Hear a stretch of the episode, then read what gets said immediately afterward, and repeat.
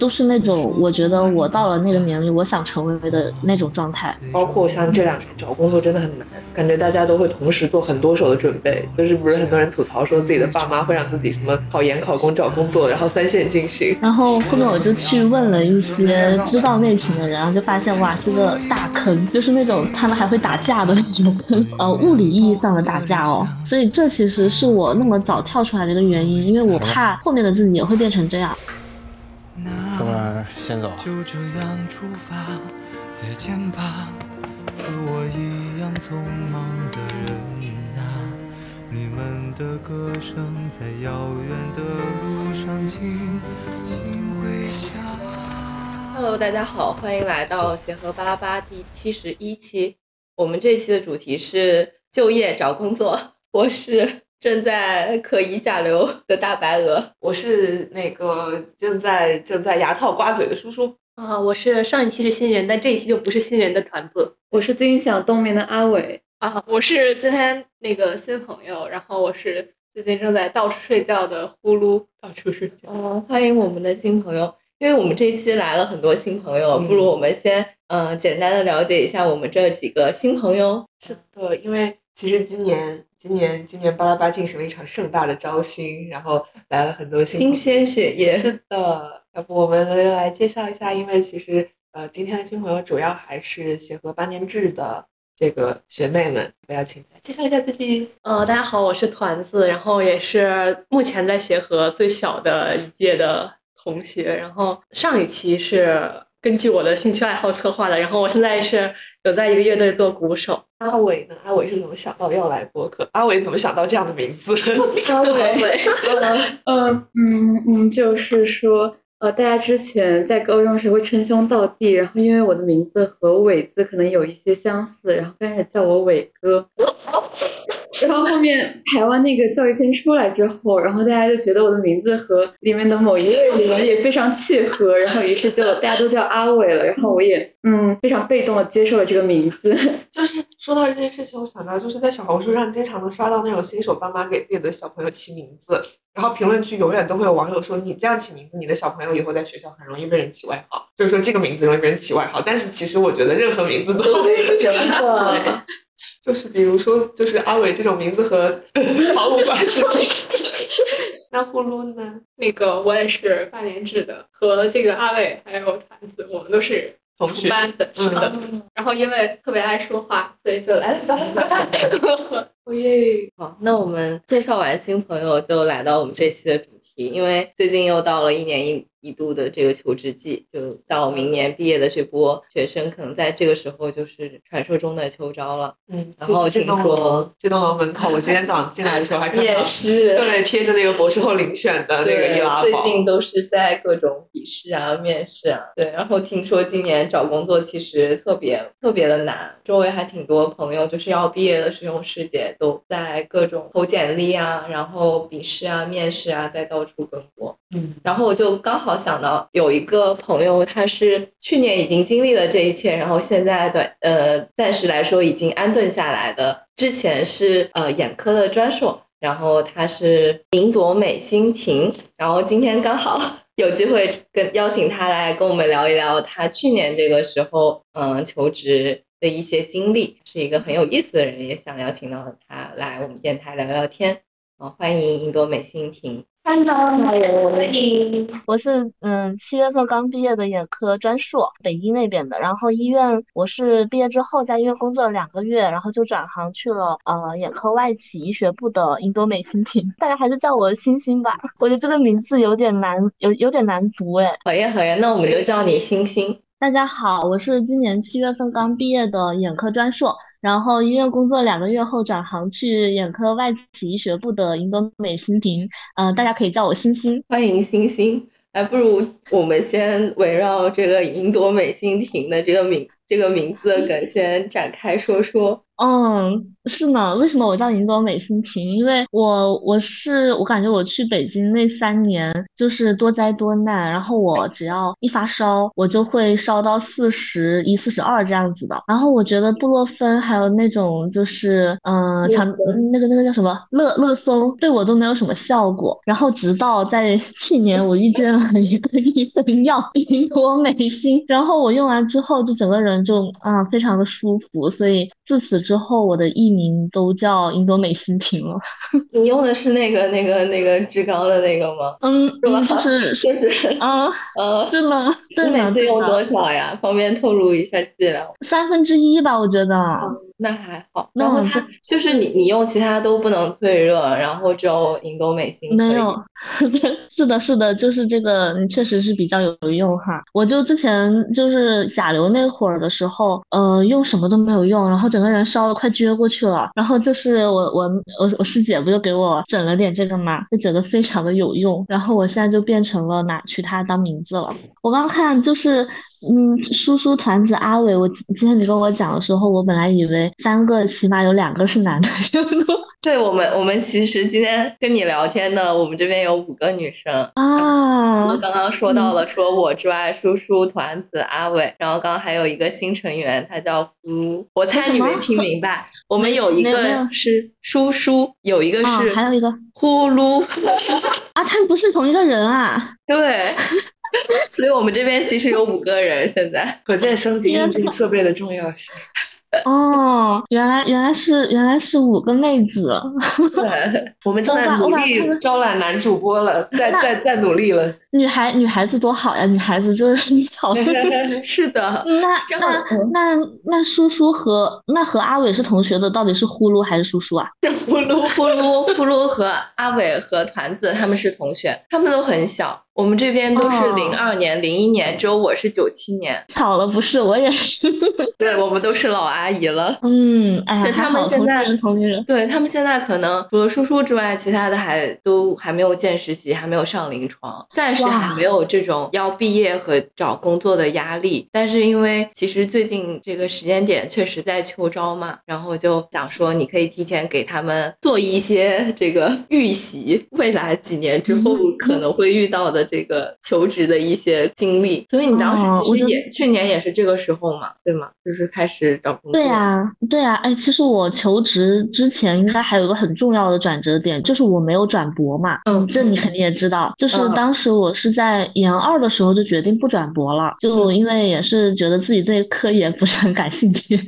然后我想到读博的话，那三年肯定比较痛苦，然后我就没有转博。没有转博之后，十月份开始我就有了一个面试，我我。我记得当时我是面试了呃医院和公司啊，我的选我的地点的区域就是要 base 在这种广东地区珠三角，因为我本身就是南方人嘛。然后我选择的方向其实是外企优先，然后是医院是其次的。嗯，然后十月份的时候我其实投的很早，我可能九八九月份我就开始投简历了。然后我嗯十月份收到了一个内呃内资的企业的面试，然后也拿到了 offer，但是就不是特别想去。然后后面就。就是逐步的在医院啊，各种就医院也参加了很多面试，也就是从这应该是比十二月份还早，应该十月份我就开始参加面试了。哇，那你那个时候其实准备的时间要更早一点。对啊，对啊，因为因为其实我那个时候我之所以说不转博，是因为我当我确定下来不转博了之后，我有很多的时间去准备我毕业和找工作，所以我嗯那段时间可能大家很多人是在去忙转博考，但其实我转博考我就只要过了就行，所以我自己压力也没。有很大，然后就一边在诶呃放松，然后一边在毕业写论文，然后找工作，差不多就是这样子的一个状态。就我在去年这个时候，应该是这个状态。其实就是相对来说，嗯，因为选择就是思路比较明确，所以很早就做了打算。你当时面面试的公司和医院很多吗？还是就是比较海投嘛？我当时投简历，呃，公司和医院其实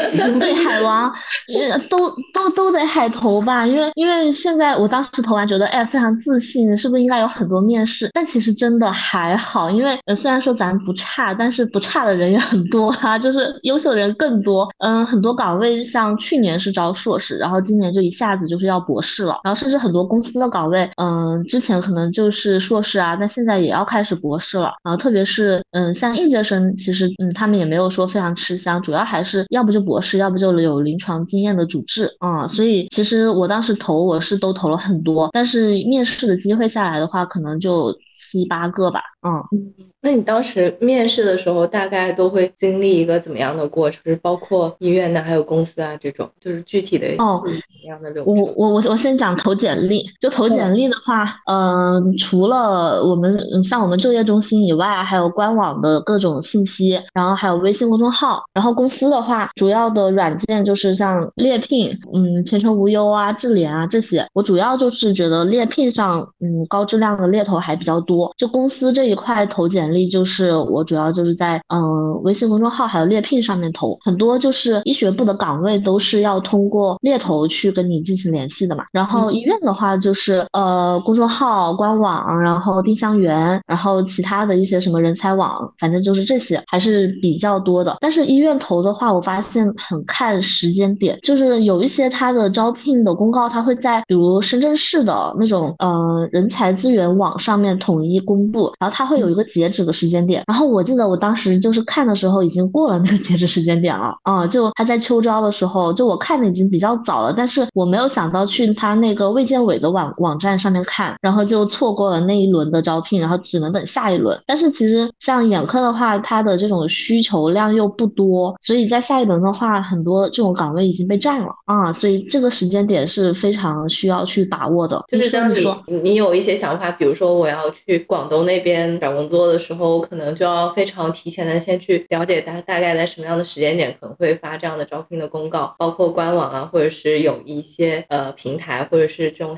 呃公众号去提前关注这些消息，然后不要错过这样的时间节点。是的，是的，就而且我，而且它不是每年时间节点都一样的，就是我记得我反正就可能疫情之后，它很多时间节点它会呃往前或者往后去推，所以一定得提前看好，然后实在不行的就得打打电话一个个去问，不然就会错过一些些机会。然后就是哦对，其实也会真的出现就是有 HR 没有短信通知到我的情况，然后后续就是我我我是把所有医院的 HR 电话都都记录下来了嘛，然后那些我投了没有反馈的，我都会打电话去问一下，不然的话就可能因为人家的一些失误啊，就面试的机会都错过了啊。后面是投了简历就是面试了，面试的话，我想想，医院它大部分都是线上面试，然后偶尔有一一两个线下面试的，嗯嗯，我想想，医院面试其实大部分就是问一些呃专业的问题啊，看专业是不是配啊，然后看你呃，像我做眼表的话，他们就会看我眼表那些干眼的一些嗯研究方向的了解啊，然后你会做什么样子的手术啊，专业技能这一块啊，当然还有很重要就是科研这一块，就是不管去哪里，他们都会问的。医院好像就是这些。那你在就是当时面试的过程中，有什么是印象深刻的被问到的问题，或者是印象深刻的那种面试经历吗？想想啊，就是某家医院，我当时去线下面试嘛，然后嗯、那家医院其实还算是很不错的。然后我去了之后呢，我是先体检，因为我当时可能当天去，第二天就得回了，所以我就只能先把上午把体检做了，然后下午再去面试。然后我做体检的时候呢，从旁边听到了一些人对于那个医院的眼科的一些评价，后来我就发现，嗯，好像跟我想象中的不太一样啊。然后后面我就去问了一些知道内情的人，然后就发现哇，这个大坑，就是那种他们还会打架的那种坑，呃，物理意义上的打架哦，不是那种就是嗯明争暗斗的那种，真的是大家会嗯物理意义上打架那种，是吧？然后我当时都惊了，因为我我从北京回来的话，可能我其实来回的话也花了几千块钱嘛，但是那天我就上午面试完，然后我打听完那些情况之后，嗯、然后那个老师跟我讲说，就是只要你是一个正常人，他们都会要。然后我我下午我就卷铺盖我就走了，我我都不面 试了。就是真的，我发现这些东西要嗯嗯提前了解，因为我在北京那边上学，其实我在南方这边人脉就眼科这一块人脉确实是不就没有认识的人，所以也没办法去很深的去打听的怎么样。但是嗯来了之后，反正竭尽我所能，我都要去打听打听，然后还好就给我打听出来了，不然我可能真的就过去了，因为那个机会嗯在我们外界看来还是很不错的嘛。然后就然后就非常常非常惊险，就我记得那一次。所以，嗯，反正挑工作还是很看缘分的。就是如果我那那一次我没有听到他们在旁边那么说，可能我就不会去问，然后我可能就傻里傻 傻气的就进去了，然后参与了斗殴。笑死！这种我真的，嗯，这种提前了了解、探听到一些这种消息，对，我觉得非常重要。嗯，而且就我那个朋友，就也是咱们那个今年毕业的嘛，他就是当他当时也是导师推荐去了，嗯，重庆那边，然后去了那边之后呢，发现就是可能开始每天打架斗殴是吗？他们就是打黑工嘛，就是还是非常啊，不不是眼科专其他专业的，就是嗯，待遇上跟说的完全不一样，然后什么福利什么也都没有兑现，反正就是真的很不一样，一定要多多打听，就包括很看重你试工的那一周，我当时试工好像就一周，然后我跟他们谈谈谈，看能不能谈到三天这样子，然后试工那那一周其实你不用去学什么东西，就是我觉得试工那一周主要就是跟他们混熟一点，然后问一下大概的一些氛围啊，然后呃待遇啊怎么样啊，基本上我觉得嗯师兄师姐他们都还是比较 nice 的，都是会直接跟你讲的，不要去学什么东西，这以后进来了都会学的。所以你你在就是上一家医院当时施工完，就是觉得那个环境可能不太适合你，然后就选择离开了，是吗？哦，我上一家医院其实是入职了的，就是我当时施工的时候，我是知道，哎，就感觉整体待遇啊，还有就是嗯忙碌的程度、压力来讲的话，是我能选的里面中比较好的了，嗯，所以我当时是毕业那会儿，我为什么选选择先去医院了呢？是因为我当时呃外企医学部没有任何的我能选的岗位了，因为因为医学部组整体来讲的话，它流动性不是那么大，它大部分可能就是不是那么缺人，比如说这个岗位上这个人还没有走，他没有他没有晋升，他没有跳槽的话，这个岗位他。他不招，刚好是我在找的这半年，确实没有合适的外企的岗位给我。然后没有的话呢，就会想着，嗯，我又不是很想去内资的企业，因为感觉福利待遇这些还有个人成长方面都会比较有限制嘛。那我就想，那就先去呃医院先积攒一些临床经验啊，啊这样子的话，以后后续跳出去也比较方便一些啊。但我没想到，就是我我蹲了三个月就蹲到了，我本来以为要蹲个半年、一年半载的，嗯，实在不行，如果还没有，我就蹲着把主。是弄上了之后再跳呗。我很想知道，就是是什么样的勇气让你决定还是要离开？勇气，因为真的不是外界的问题，就其实跟我转博那会儿为什么不转博是一样的。不转博的时候，我其实就已经想好了，我可能不太适合这个行业。做人最重要的是开心，但我发现这个行业跟我来讲就不是那么适配。来了医院之后，我就第一份工作的话，其实也都还蛮不错。但就是你试过很大的平台、很大的医院。然后也来试过这种地市级的这种平台，嗯，相对来讲比较小的医院，然后你会发现都不喜欢，我就更加确定了我当时的想法，就是我不喜欢这个行业。我记得当时那我面试的时候，我的大 boss 也问了我这个问题，因为他们其实非常看重我们为什么要跳出来，我们的这个嗯内在的这种驱动力到底是什么嘛。然后他就他当时就直接问他说。为什么你会觉得自己转行就适合你呢？那很多人其实从医院跳出来是不适应的呀。呃，而且很多人是跳出来之后他又回去的。我说，虽然我当时回答就是我说我不知道我喜欢什么，但我现在慢慢就明确知道了我不喜欢什么。所以就是找不到也没关系，起码我去争取了，我去争取了，我对得起自己当下的这个选择就行。嗯，然后我就我就觉得哎还不错，特别是我进来之后发现哎真的还蛮爽的。啊，那到时候既然说到这里了，不如让星星跟我们分享一下你现在的快乐。生活，我想想啊，我我我我要从哪里开始跟你们分享呢？就是嗯，生活上面来讲啊，就整个人哦，怎么说呢，就非常的舒展。我之前在医院的时候是那种比较嗯扭的很紧的那种状态，比如要赶着去交班，然后赶着去嗯那病人的一些情况什么的，我我下班了我也会看什么的，然后有消息有病例没补，赶紧跑回去补，然后医嘱没开。那我现在就是嗯这边就外企他们可能整体感觉就是工作和生活其实分的真的挺开的。嗯，就是呃，我早上我现在是目前呃，大部分时间是居家办公，然后偶尔呃，也不是偶尔，百分之四十的时间要出差嘛。然后我其实居家办公的时间，我其实可以睡，我们目默认的时间点就是九点到晚上早上九点到晚上的六点，然后我就早上起来慢慢就做个早餐，下去遛个狗，然后起来之后就看一下有什么要处理的这些邮件啊，然后没有什么的话就慢慢吃个早餐。啊，我觉得啊好舒服，然后就是生活上就感觉舒展了很多，就是自己能操控的时间也多了很多，然后其次在我的专业能力上，其实我觉得我比之前更有更有成长了了。因为因为其实，在公司医学部的话，接触到的专家都是比较核心的那种大佬，然后跟他们去沟通的过程中，我能掌握到很多就是比较前沿的这种呃知识，而且公司也会对你进行培训，然后同时就跟他们沟通过程中，我提出自己的一些 idea 什么，如果被认可了的话，就是就会觉得很有成就感，嗯，就是我工作上还有生活上都有明显的一个变化，而且我发现就是我个人还是比较喜欢沟通的这种，所以很适合这个呃。岗位很适合这个职业，所以就是感觉每天都过得比较开心。嗯，遛狗哦，而且就是它就坐在我旁边，就狗狗在我旁边，然后我我有时候就是无聊就撸撸它，然后它就自己在那里睡觉，真的很幸福。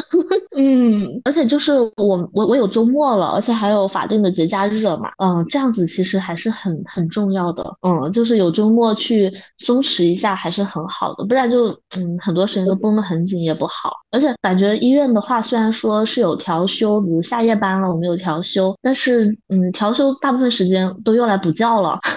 就感觉自己的生活会少很多。如果在医院的话，我反正我出来这一个月。啊，差不多一个月多了，我感觉还是很适应的，而且也能看到就自己，嗯，同事们的状态，还有我的老板的状态，都是那种我觉得我到了那个年龄，我想成为的那种状态。嗯，所以就是越来越喜欢这份工作。其实我我是觉得，从朋友的视角，我觉得你找到了现在的现在的这个状态是一个很好的状态，就是你的状态是很好的。然后另外就是因为我们一直都知道欣欣是一个特别活泼开朗、特别外向的人，就是我觉得沟通的工作本来也很适合你。可能就是匹配上了，match 的很好，嗯，哦，对，真的 match 的很好。但是我发现，就是当你自己没有这个动力跳出来的时候，你真的找不到。我我我当时没有看转行的消息的时候，我真的觉得是不是就是我只能当医生了？但是就是嗯，错误的行业就像错误的人一样，错误的对象一样，怎么你觉你是觉得他特别好，但就是喜。欢不起来，然后现在就感觉，嗯，找到一个非常喜欢的这个对象。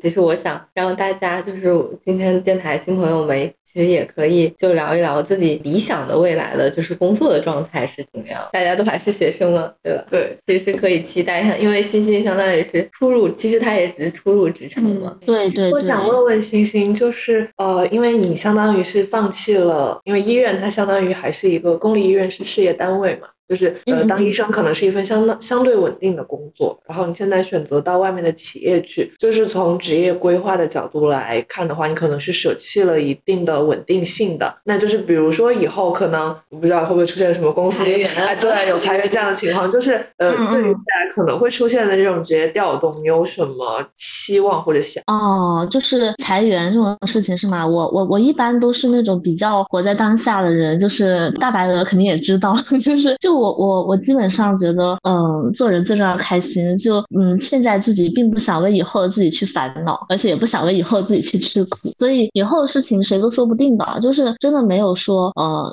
最正确的选择，就只有最适合自己的选择。嗯，而且嗯，怎么看它到底是不是正确的呢？就是你没有的对，你没有对照组，你永远不知道这个选择到底对不对。所以就不要去管对不对了，就是就做这个你喜欢的事情，做你喜欢的选择就好。我当时就是这么一个想法。法。就不要去担心太多后面的事情，就后面事情谁都拿不准的。但是其实我觉得话虽这么说，要做出这个决定还是很需要勇气的。感觉哦，对，感觉美婷非常厉害。哦，是是吗？我我我感觉也还好。我我发现我其实我是转的比较早。嗯，我最佩服的是是已经做到主治很多年了，然后后面再转的师姐，他们可能嗯，我我我有认识这样的师姐，我觉得他们真的挺有勇气，他们比我需要的。勇气更大，因为他们成本成本太高了。他们是读了博，然后当了主治，然后主治都快升副高了，然后后面再想跳，我觉得这样子真的确实很厉害，就比我更厉害，更有勇气。是因为什么原因？对，嗯，很还是很能理解的，因为因为像在北京那边的话，课题压力大呀，你就你发你没有身上的课题，你可能嗯副高这条路你就走不了了呀，就职称这一条路可能就走不了了。然后后续的话，可能就觉得在医院待着也没什么意思，然后就想试试啊医院外面的生活，然后就跳了。嗯，我觉得啊，我觉得我跳可能我能。可能还正常一点，就是嗯，他们跳确实，我都不知道他们怎么样怎么样有这么大的勇气的，真的很厉害。啊，所以我觉得就是嗯，为自己活，你什么时候想改变都可以，真的。我觉得就是星星是那种，他只要想清楚了，很多时候可能没有左右摇摆，或者是又想出去，但是他又没有那样的勇气。星星属于那种想到，就是他如果真的想了，他真的想想明白了，他就会勇敢的去做。他是我觉得他是比较有勇气的，然后也是就是但凡只要想明白了就。不会再犹豫的。对对对，我我觉得我确实是这样子的性格的人，就是嗯比较任性，但是这样子也比较自在。嗯，就我我真的比较看重就是比较自在这一点。而且我这次转行之后，呃，我我不是发了条票圈嘛，然后后面就是有其他想就是跟我就我同学过来咨询我嘛，然后他们来咨询我的时候，我就发现一个很共通的点，就是他们自己都没有想好要不要出来，然后就来跟我在这边讲了很久。他们可能自己没有想明白，我我没有劝任何一个人转行，因为我觉得，呃，个人的经验它是不具有普适性的，因为我个人经验它可能跟我的性格、跟我的之前的经历，还有跟我某种运气是很有关系的。如果我推荐他们去转行了，他们后面会发现有一些公司啊比较坑，或者有一些嗯领导比较坑，或者他那个产品线万一直接就被裁了，他就失业了啊，这样子的一些风险，他们能不能经历得了？他们。能不能承受得了啊？我觉得这个是很重要的一件事情，所以我就跟他们讲，你们不用管说，呃，这个以后。职业规划发展到底怎么样？你就先想想自己现在到底想不想做，嗯，想继续当医生，还是说想那个转行？我觉得这个东西还是非常重要的，嗯，就还是很靠运气，而且是有有一定风险的。就刚刚讲的，就是确实是会有裁员的一些风险，但是医学部裁员风险没有那么高，大部分裁员可能是在市场部和销售部那一边。所以星星在整个求职季开始之前，其实大概是已经想好自己要就是要。去当医生，要么去企业，然后并且就是在医生这个岗位上也试了一下，然后明确自己要去企业了。哦，对对对对对。是的，我我我其实是试了一下的，因为我觉得其实很多人在求职季开始的时候，可能想法都还比较的不确定，包括像这两年找工作真的很难，感觉大家都会同时做很多手的准备，就是不是很多人吐槽说自己的爸妈会让自己什么考研考公找工作，然后三线进行，对，就是感觉其实其实这个过程过程中，就是大家想法可能变得也很快，因为这段时间不是呃我们这个呃医大的毕业生最最近也在找工作嘛，嗯，就是。感觉大家其实在这个准备求职，然后采集信息的过程中，呃，想法可能前后变动会非常大。对，可能你就是，嗯，比如说我去找我的这个呃师兄师姐聊天，就是他们可能想去的、想去的、感兴趣的地方，就是每每周去问都不一样。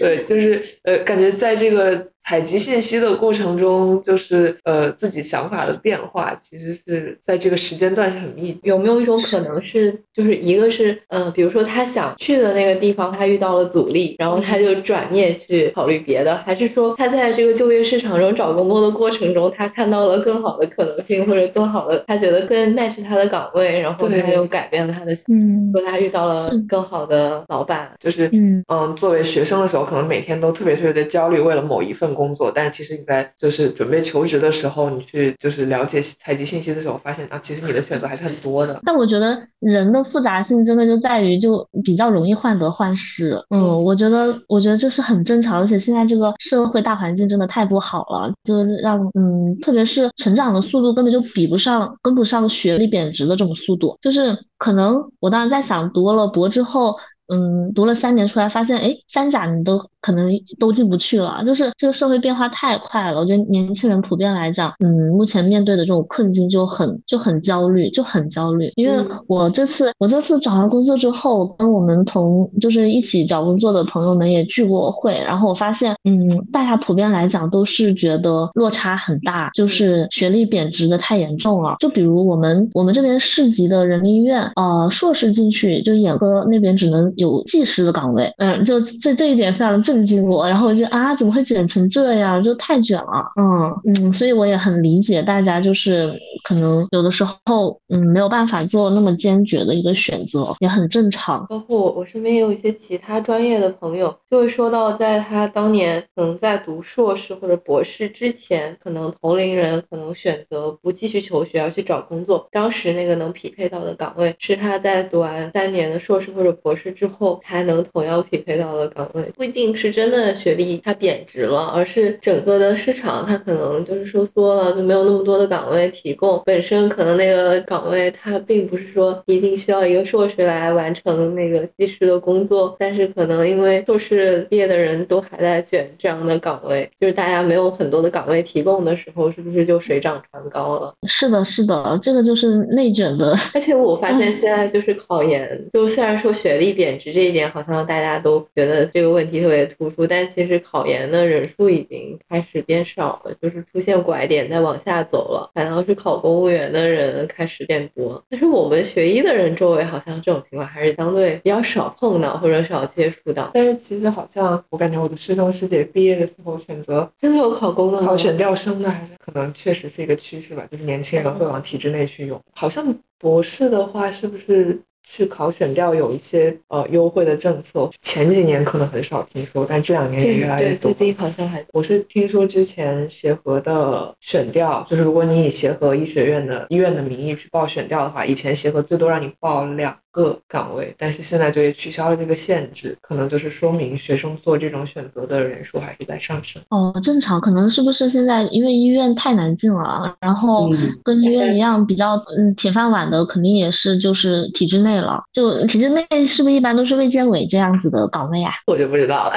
我之前了解过，因为就其实像我爸妈他们也可能比较希望说，哎，你不喜欢当医生，那你要不要试一下体制内啊？然后我就当时看过什么卫健委啊、海关啊啊这样子的，但我发现吧，我我还我这性格就是不适合，就是后面就没有再去看了，也也是蛮累的，而且感觉和我的性格不搭，所以我就没有在后面再往看了。哦，对了，说到协和的老师，我我好像我就前天还认识了一个人，也是你们协和，是协和基础的硕士毕业，很早了，可能大你们很多届。然后他是毕业之后，呃，他是去做销售了，就呃公司的销售，然后做完销售之后，现在已经做到大区经理了。哎，还是非常厉害的。然后后来我就发现他，他也是那种比较喜欢挑战的这种人。你想，当年的协和的一个硕士，然后毕业之后去去做销售，然后后面慢慢做到了那个大区经理这样子的一个岗位，我觉得还是很厉害的，很很多的很多的选择。对，就是可能有一些时候，其实还是可以有更多的选择，然后包括其实更了解自己，就是适合什么样的什么样的赛道，或者是什么样的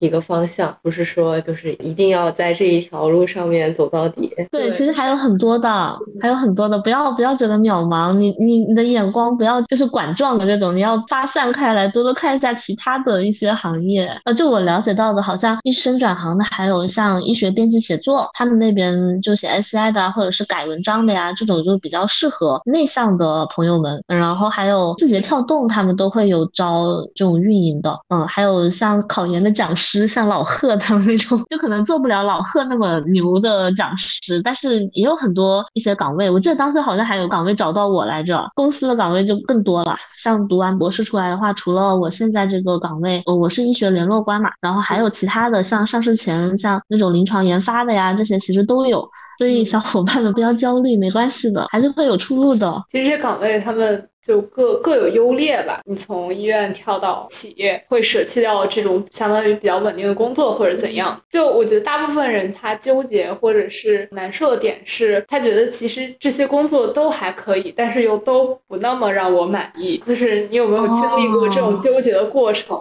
那他们是不是就是暂时还对医院还抱有期望呀？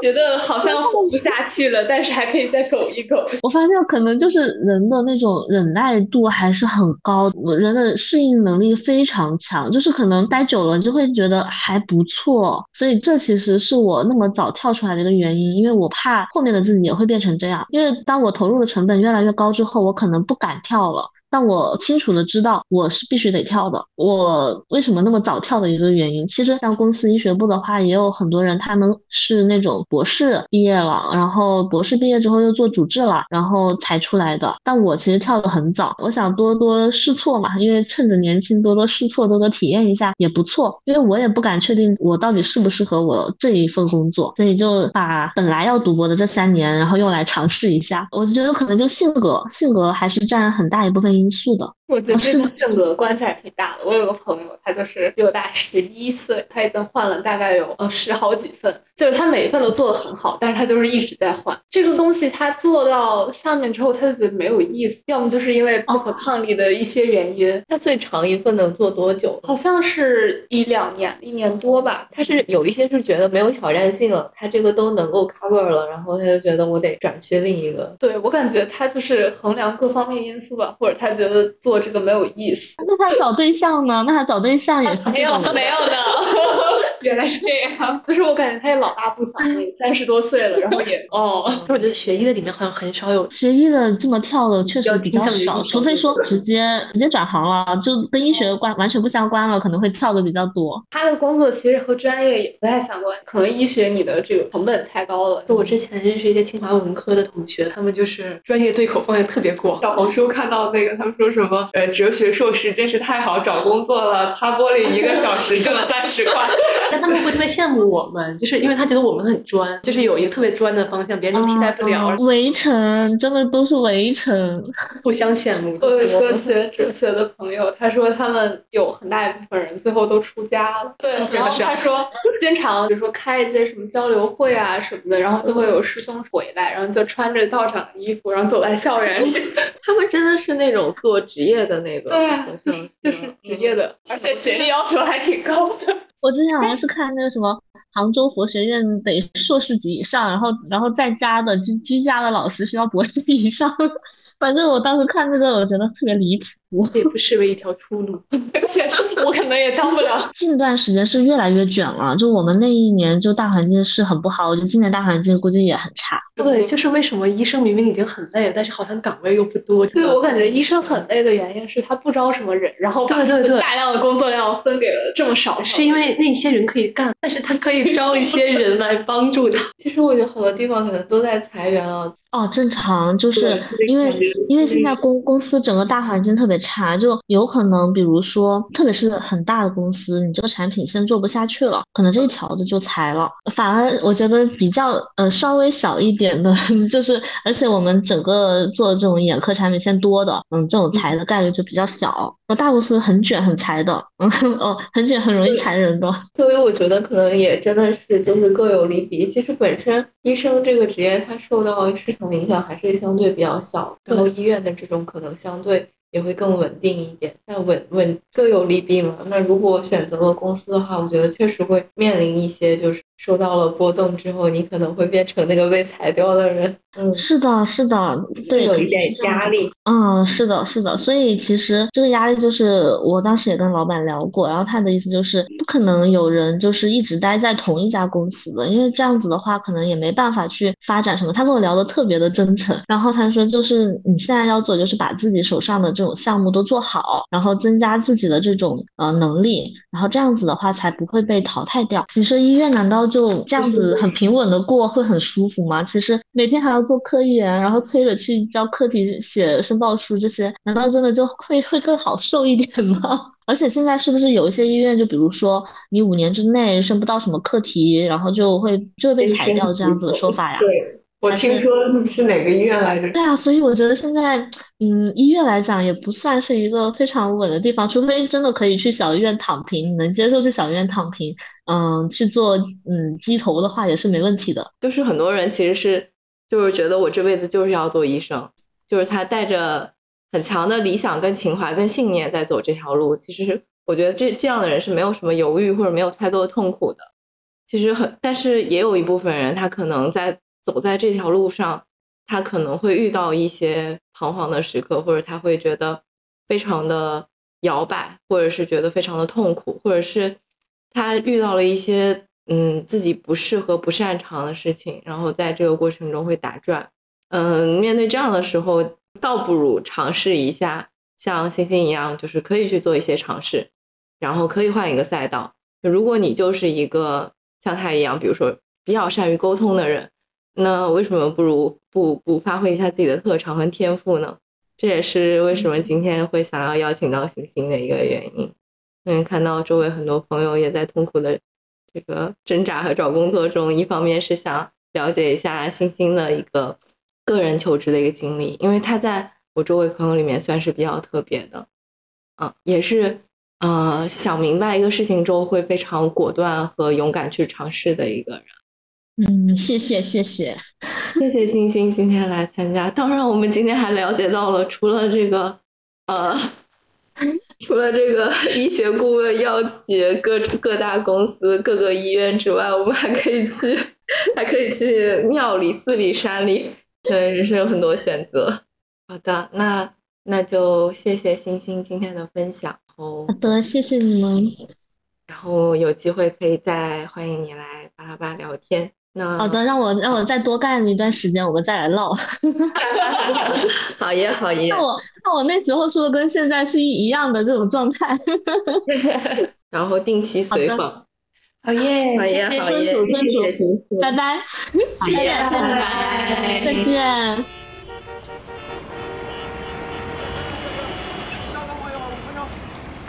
说改哪改改哪个地方？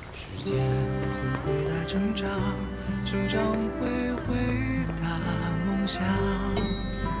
梦想会回答生活，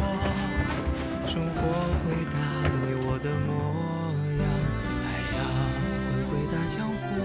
江湖会回答河流，河流会回答浪潮，一起跃入人海，做一朵怎么样？射不出来，手术吧。